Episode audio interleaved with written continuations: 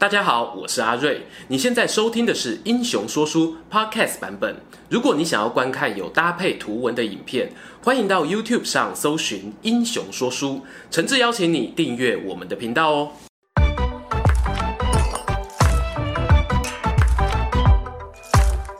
Hello，英雄说书的观众，你们好，我是说书人阿瑞，替大家带来精彩的英雄故事。今天的三国职场学要聊到的这一个主角呢，他是在漫画《火凤燎原》当中擅长黑暗兵法的顶级谋士贾诩。很多人啊，读到漫画里面公子献头这个桥段呢，印象都特别深刻，因此对贾诩呢就有一个小小的误解，认为他总是牺牲别人成全自己。但是这边呢，说书人想要帮他做一个平反，上面这一句话呢，应该颠倒过来说。贾诩呢，其实并不是想要处处与人为敌，或者是要去陷害老板，他只是把保护自己放在第一优先。某种程度上呢，他的前东家不得善终，其实也是自作自受啊。因此啊，在职场上，如果你是老板，就千万不要让像贾诩这样优秀的手下离你而去。如果你是员工呢，那就千万要记得，接下来说书人要跟大家分析到的。贾诩的三个自保原则。自保原则一：没筹码的时候，什么东西都要拿出来卖。贾诩字文和，他是凉州武威人。在贾诩年轻的时候呢，有一次他因为生病，所以辞官返乡。返乡的路上呢，却遇到了氐族的叛乱军队。于是呢，贾诩跟他几十个伙伴，通通遭到绑架。贾诩面对那些叛军的绑匪呢，心里揣测对方的动机，于是他想到了一个自保的谎言。贾诩对着那一个绑匪的头领说：“我是太尉段炯的外孙，只要你留我一条命，不管多少钱，我的家人都肯给。兰尼斯特有债必偿。”话说这一个段炯是何人呢？他曾经担任过护江校尉，在凉州这个地方啊，可以说是战功显赫，曾经斩杀了叛军数万人的铁血将军。更重要的一点，他跟贾诩呢，其实是武威的同乡人。在金庸的武侠小说里面啊，鹿鼎公韦小宝曾经说过一句话：说谎的诀窍是什么呢？就在于一切的细节要不厌其烦的力求正确。可是，在重要关头呢，却是胡说八道一番。跟太尉段炯啊，身为同乡子弟，贾诩呢，对他的一些事迹可以说是再熟悉也不过了，信手拈来啊，都能够唬得那一些叛军首领一愣一愣的。所以啊，贾诩选择了这一个假身份，再加上一点钱财利诱呢，就能够让这一些低族的叛军心甘情愿地护送他回到家乡。至于贾诩的那一些几十个快乐伙伴啊，很可惜的就全部居居领便当了。至于你说贾诩回到家之后，到底有没有给这些土匪钱呢？虽然史书上面是没有记载，但说书人相信是有的。对于这些叛乱军队来说啊，拿到钱之后呢，管你贾诩是不是段炯的外孙，这个事实啊，其实已经一点都不重要了。这个故事给我们一个小小的启示哦。当下一次你在遇到了绝望的处境的时候，可以想想贾诩，记得你永远不可能一无所有。自保原则二：懦弱的选择比输还可怕。话说啊，在董卓挟持汉献帝、把持朝政的那个时期呢，贾诩他辅佐的人是董卓的女婿牛辅。不过啊，后来遇到了各路诸侯联合起来讨伐董卓，董卓兵败之后啊，选择火烧洛阳，一路逃到长安。很可惜啊，最后兵败如山倒。贾诩的直属长官牛辅呢，也在这一次的败仗当中一命呜呼了。在这样一个危急存亡的关头，原本董卓的手下李傕、郭汜等人都非常的紧张，打算解散部队，化整为零，干脆逃回凉州老家算了。听到这些同伴懦弱的决定啊，贾诩决定跳出来说话了。你们如果想要活下去，就听我一言。贾诩接着往下说啊，现在长安城里面的官员想的都是要把董卓的同伙杀光光。如果我们解散军队，单走落跑，那无疑是自废武功啊。长安那边随便一只阿猫阿狗带兵过来，我们就 GG 了。所以啊，现在唯一活命的机会就是抱团往西走。把一盘散沙的凉州人聚集起来，像滚雪球一样越滚越大，直接滚回长安去，我们就能够一起干大事，打天下，帮董卓大人报仇。你们说好不好？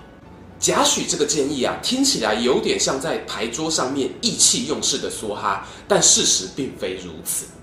我们纵观当时的情境哦，会发现董卓刚倒下，而打倒董卓的那些诸侯们呢，正忙着要瓜分董卓剩下来的利益，而没有把董卓残存的这些余党往死里打。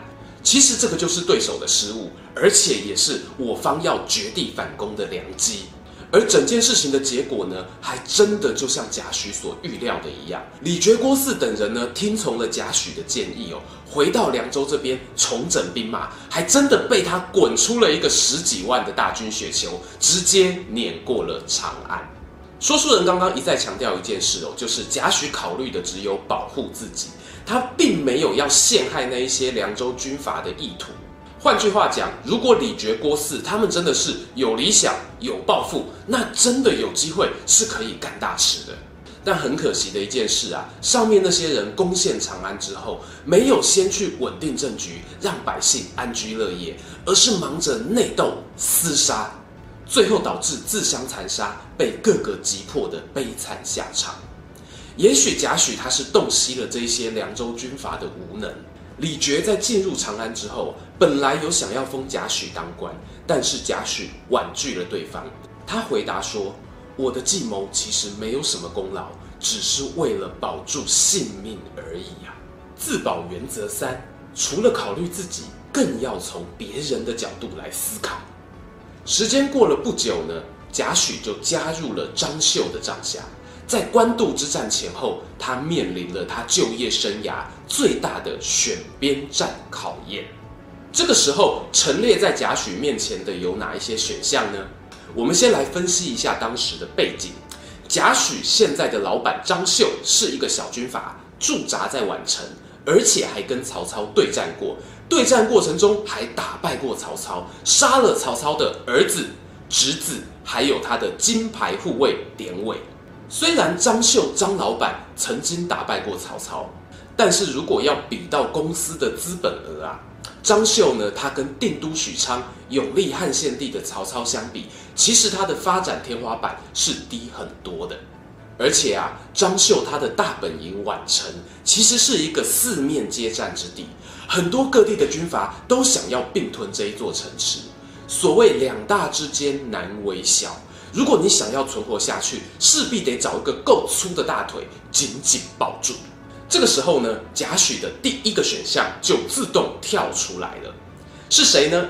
那就是河北的袁绍主动派遣了使者来拉拢张绣，希望结盟一起打击曹操。面对袁绍的使者啊，张绣的心中想象着画面是袁家企业世代三公的金字招牌闪闪发亮。他几乎就要点头答应对方的要求了，但是这个时候，贾诩跳了出来，挡在张老板跟使者的中间，冷冷地说：“你回去跟袁绍说谢谢，再联络吧。袁老板连自己的弟弟袁术都不能接纳，我不相信他可以接纳全天下有才能的人。”张绣啊，原本还沉醉在即将要加入袁家军的美梦里面，结果一转头，哎，使者怎么被赶走了？他大吃一惊，连忙问贾诩：“你刚刚在讲什么东西？袁绍军实力这么雄厚，你这么直接的拒绝人家，我以后该怎么办呢？”贾诩维持一贯冷静的回答：“主公别担心，你以后可以加入曹操的阵营。”如果说啊，张绣刚刚是吓到吃手手，他听完贾诩的回答之后啊，连脚都要吃下去了。张绣完全不能理解，你疯了吗？我不久前才杀了曹操的儿子、侄子、金牌护卫典韦，你现在又要我去加入他的阵营，你是不是收了曹操的钱想要害我啊？这个时候呢，贾诩运用了他自保原则的第三招，从别人的角度思考。你说什么？我现在都自顾不暇了，还要替别人思考？先别紧张，我们听听贾诩怎么分析的。贾诩对心急如焚的张绣解释。第一点，曹操奉立汉献帝，我们选择投降曹操，等于选择保护汉朝的招牌。第二点，袁绍强，曹操弱。袁绍如果收服了我们，也不会放在心上。但是曹操他急需用人，看到我们肯定喜出望外，更会重用将军。最后一点最重要，曹操他现在为了实现霸业，到处打仗，肯定结下了很多仇家，非常需要收买人心。仔细想想，如果他接纳了张将军，表示他连杀子之仇都可以放下，曹操的其他仇家怎么能够不心动投降呢？听完了贾诩的解释之后啊，张绣很听话，贾诩很高兴，曹操看了更是高兴，也不说什么“你像古时候的某某名将啊，我是鱼，你是水啊”这一些甜言蜜语了。曹操知道贾诩想要自保求生，贾诩也知道曹操呢，他需要演一场接纳宿敌的精彩舞台剧。两个人都是聪明人啊，曹操就握住了贾诩的手，称赞。都因为有你，我才能够得到天下人的信任啊！这是专属于贾诩的赞美。在乱世当中，想要生存真的很不容易，而商场呢，也确实如战场一样诡谲多变。希望今天贾诩的职场自保之道的故事呢，能够带给大家一点小小的启发。如果喜欢这一则影片呢，欢迎订阅我们的频道来收看最新的消息。已经订阅过的朋友，还可以按下小铃铛二次订阅哦。想看更多有趣的文章呢，也欢迎到英雄故事粉丝团按赞加分享。我是说书人阿睿，这里是英雄说书，我们下次再见喽，拜拜。